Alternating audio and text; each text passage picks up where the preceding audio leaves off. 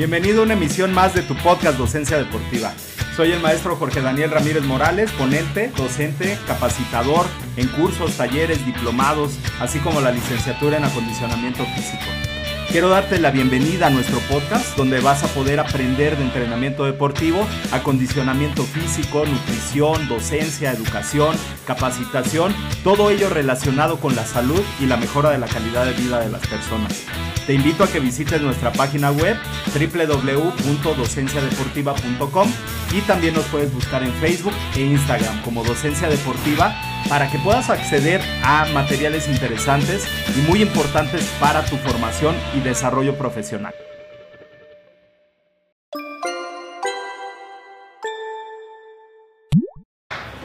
Hola, muy buenas tardes. Pues el día de hoy estamos con una querida amiga, muy, muy, muy querida, que ya, bueno, ahí el profe Jorge y la maestra Claudia han tomado clases de CrossFit con ella. Y pues bueno, Sofía Megumi. ¿Cómo estás, Sofía?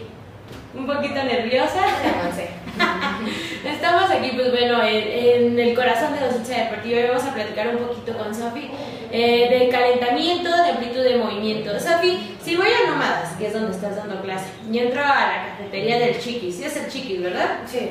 Entro a la cafetería del Chiquis y te pregunto, oye, ¿tú quién eres? ¿Qué haces? ¿Qué vendes? ¿Qué comes? ¿Qué me platicarías sobre ti?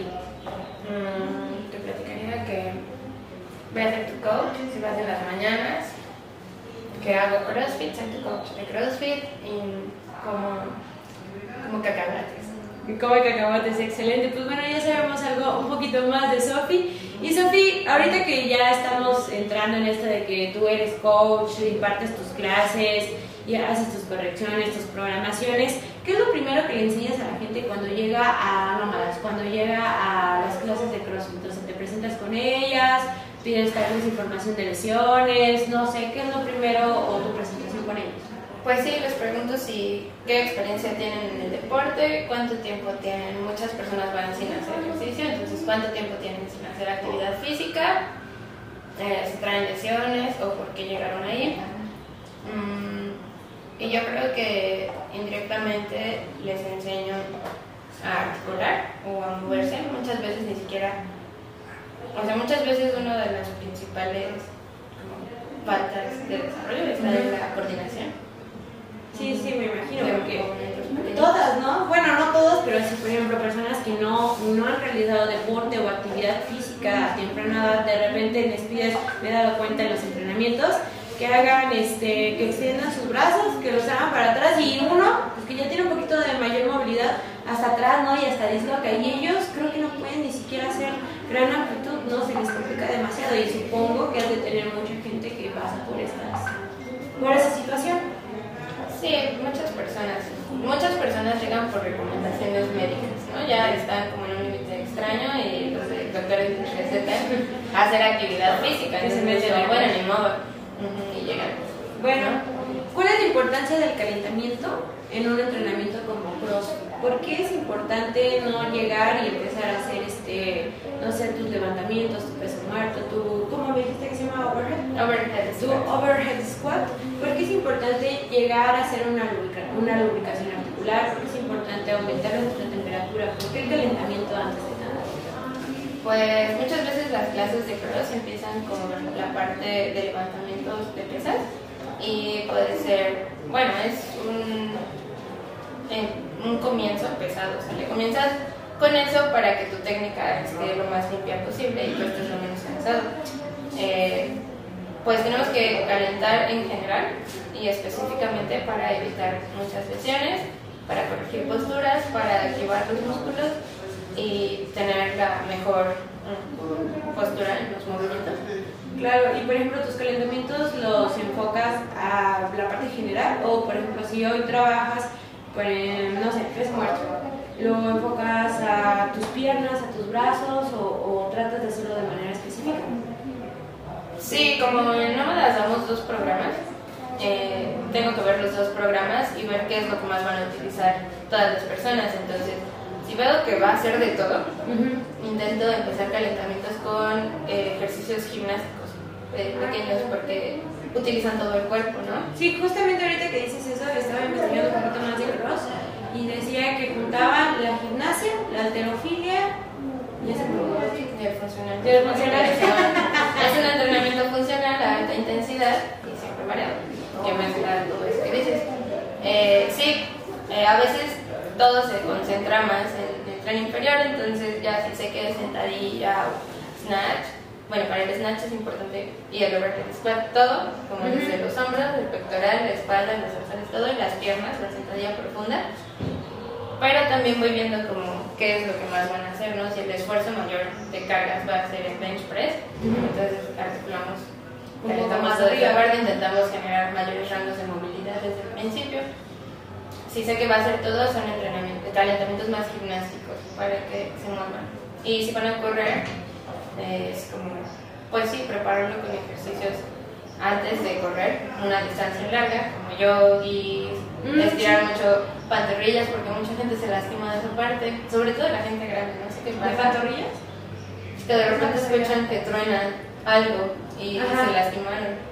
Porque, o sea, Bueno, calentar. pero, ajá, pero también es mucha gente que es muy sedentaria que de repente llega a entrenar, entonces también eso es algo muy importante, ¿no? Si somos sedentarios y estamos adentrándonos deporte como el CrossFit, que es alta intensidad, pues tenemos que calentar muy bien y también mientras más grandes somos, tenemos que calentar más tiempo y mientras nuestros entrenamientos duran más horas, también es como una parte muy predisponer al cuerpo ¿no? a estos cambios. Sí, claro, porque, bueno, en mucho tiempo practiqué, practiqué taekwondo y súper bien, ¿no? ya que creo que más de 20 años practicando taekwondo. Llego al cross y me costaba muchísimo trabajo. Bueno, obviamente por la memoria muscular pude realizar algunos ejercicios, ¿no? Pero si veía a las chicas, unas compañeras, las gemelas Gaby y Yale, Mm. que alzaban, pa, pa, pa, pa, y dije, no inventes, o sea, ¿cómo le hacen? Yo no podía. Y ahorita ya más o menos les sigo el paso, ¿no? Pero sí veía demasiado complicado seguir o llegar a, a realizar las repeticiones, tal vez en el tiempo en el que ellas este, hacían sus ¿no? Y mucha gente de repente llega, como es sedentaria, nueva, y quiere ponerse al nivel, o sea, dice, ah, Se sí, emociona. ajá, y les da los disquitos chiquitos y se enojan y dicen, no, yo puedo cargar los demás. No, pues no hay un proceso, hay un proceso y eso a veces es complicado explicarlo, ¿no? Y precisamente para eso. Para eso estás aquí, para que nos expliques qué es lo que haces con los clientes nuevos. Por ejemplo, la amplitud de movimiento es esencial en el CrossFit. Sí. Es esencial, yo creo que en todas las partes, ¿no? Eh, para todos los deportes. Mm, es importante porque en cross tendemos a levantar cosas y a dejar que caigan sobre nosotros. Obviamente no dejamos que nos aplasten, Ajá. pero al momento en el que caen en nuestro cuerpo, pues abren, ¿no? Abren un poco más los brazos, nuestros músculos tienen que estar en tensión. eh, Claro. Y tenemos que preparar al cuerpo para recibir como esas cargas. Por ejemplo, también un brinco, un brinco explosivo, pues va a hacer el rango de movimiento, ¿no? Vas a encogerte y vas a extender lo más posible. Tus músculos tienen un movimiento muy rápido que podría lastimarlos. Entonces, siempre es muy importante preparar como... Parece mentira, pero hasta 5 minutos sirven claro. para poder, poder ampliar nuestro rango. bien direccionado, ¿no? Porque luego así como dices, este, no sé, van a hacer ciertos ejercicios y se ponen a trotar. Y tú dices, ok, sí te sirve, pero realmente te sirve, o sea, Ujú. sí te puede ayudar, más bien, pero no te puede servir probablemente, ¿no? Sí, tienen que estar enfocados. Claro, y por ejemplo, los que no, los que no conocen a Sofi, eh, tuvimos un curso hace una, dos semanas, dos semanas, ¿no? Y ella dio la parte de activación muscular, amplitud de movimiento, eh, flexoelasticidad y calentamiento general y específico de- del curso. Y era increíble ver cómo sus músculos, su cuerpo, este, hacía ciertos movimientos que uno se limita, ¿no? O sea, querías tú poner la mano para atrás y Sofi ya daba dos vueltas a su cuello con la mano, igual las piernas, ¿no? Te, te ponías este, abriendo tu compás, flexionabas tu cadera y abrazabas sus piernas y decía, no inventes, yo mi espalda me daría, creo que no podía ni doblar las rodillas, pero, pero ahí estábamos y eso pues bueno, yo espero que la gente que nos esté viendo en algún momento se pre- prepare su cuerpo para poder llegar, tal vez no a ese nivel en el que tú estás, pero sí aproximarnos, ¿no? Para tener este, mejores resultados, tanto en levantamiento, tanto movilidad, etcétera. Y por ejemplo, ¿tú cuánto tiempo aplicas en los estiramientos y el calentamiento dentro de tus entrenos? ¿Tienes algún tiempo estimado? Así que digas, Porque obviamente el entrenamiento en cross es una hora, ¿no? La clase.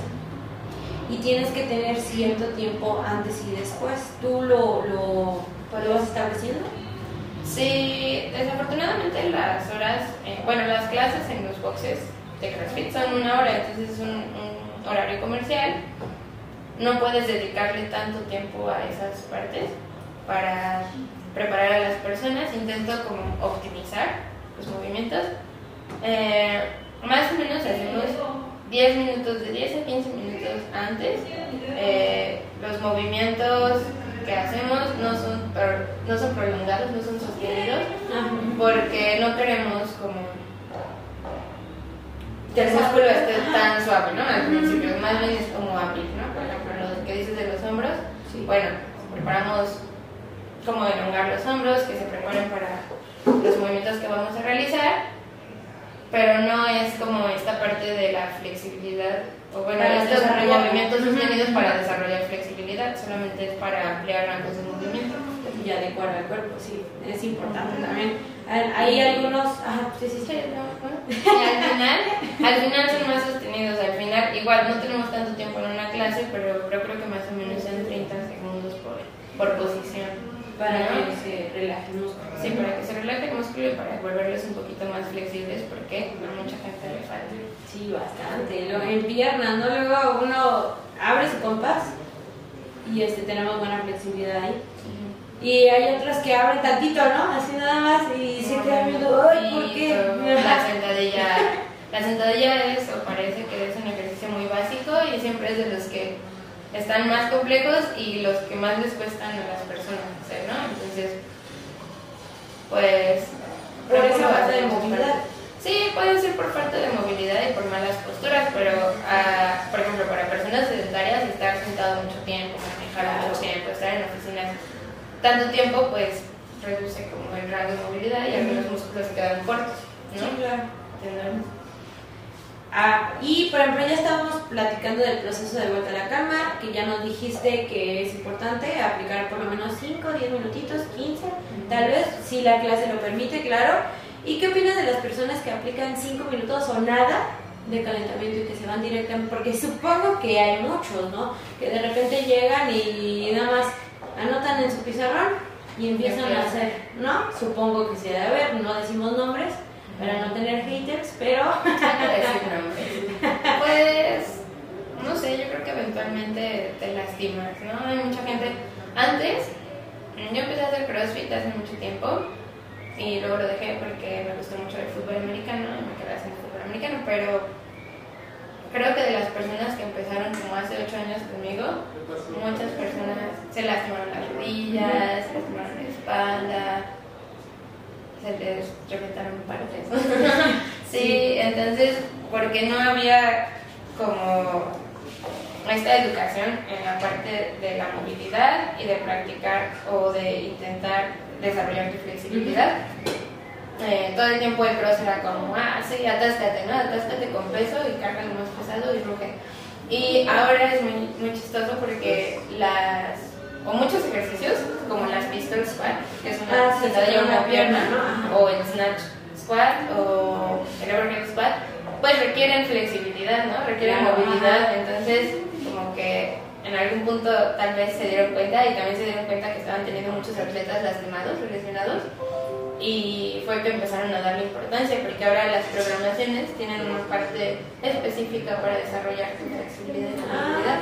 Entonces, está muy padre, es triste cuando ya pasaron muchas cosas malas y después lo toman en cuenta. Sí, claro, sí, sí, ya que estás todo traqueteado, ya te dicen, bueno, pero podemos hacer estos cambios, te doy gracias. Me hubieras dicho hace tres años. Oye, ahorita dijiste que estaba, ¿todavía practicas fútbol americano? Ya no. ¿Ya no? No, por las lesiones todavía. Sí, bueno, sí, sí, sí. Pero, por ejemplo, ¿qué tal te hubiera funcionado hacer cross y hacer fútbol americano. Hacía eventualmente CrossFit, pero ya no lo hacía de tiempo completo como ahora. Te sirve muchísimo. Yo me acuerdo que nos montaban a correr y yo estaba fresca y mis compañeras me podrían. Sí, nada, sí. Claro, una parte del acondicionamiento físico, la resistencia, te da muchísimo para cualquier deporte. Eh, aparte el cross y el, americano son deportes que no requieren así como que solo seas ligero y veloz, ¿no? Requieren claro, muchas, claro, todo. muchas capacidades físicas, entonces pues se adaptan muy bien. Es un buen complemento. Sí, porque la semana pasada tuvimos a Carlita, Carla Barrera está jugando en PATS aquí en el de los electricistas y nos comentaba, ¿no? O sea, cómo, cómo está entrenando y justamente también hacen entrenamiento funcional y lo compaginan, ¿no? Con el, con el americano. Pues bueno, esta parte de ser multidisciplinario en el área deportiva, de que no solamente sea el americano, sino que tal vez hagas, no sé, natación para la resistencia, que hagas trote o correr, igual para la resistencia o el cross para la fuerza, etcétera.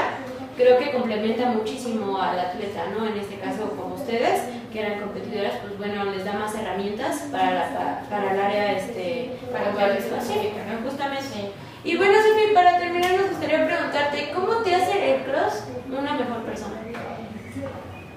Yo creo que, no lo sé, a mí, yo siento que a mí lo que me hizo una mejor persona fue el americano. Y el americano me dio para ser muy disciplinada en el CrossFit. Eh, el cross tiene una parte muy bonita que es como esta parte de hacer comunidad, que a veces puede ser muy fea porque hay gente, la verdad, muy mamona que dice. o sea, la verdad, en, en el cross hay, muchas personas pasa, así. Pasa, claro. Pero todos debemos de tener en cuenta que empezamos sin saber nada, ¿no? Justo. Todos empezamos así, entonces si vemos a un compañero que, que anda ahí sufriendo lo que sea, pues vas y le tiras una mano, ¿no? Y lo corriges o lo que sea. Y pues, por ejemplo, en las clases, hasta en las clases de una hora de cross, la gente encuentra como a sus personas, ¿no? Y llegan muy felices y hacen parejas y hacen equipos y esta parte de comunidad de CrossFit está muy padre. Y justamente pues el CrossFit hasta se compite en, en equipos, ¿no? Claro. Entonces es algo que puede que pueda funcionar. Creo que eso es de lo que más les gusta a las personas que llegan a realizar. Sí, pues sí, yo ya no quiero competir, ya, ya di lo que tenía que dar. y, pero llego y me, me, gusta porque cuando, cuando les digo a mis hermanas, digo, hermana, ¿cómo estás? Y, mis amigos, ¿no? Pues que al final justamente la parte social es importante dentro de, de las actividades deportivas, eh, de físicas, de recreación, etc. O sea, sí es importante tener esa parte de, de la socialidad. Sí, social, la parte social, ajá. Y pues bueno, muchísimas gracias Sofi, espero que, que, te haya gustado estar con nosotros un ratito, yo sé que estabas muy nerviosa, pero te agradecemos mucho a Docencia Deportiva por formar parte de nuestros docentes deportivos. Muchas gracias. Gracias, nos vemos pronto, gracias. Felicitaciones por haberte quedado hasta el final del podcast. Muchísimas gracias. Soy el maestro Jorge Daniel Ramírez Morales y te invito a que nos sigas en Facebook e Instagram en Docencia Deportiva, así como en nuestra página www.docenciadeportiva.com. Pasión por la educación.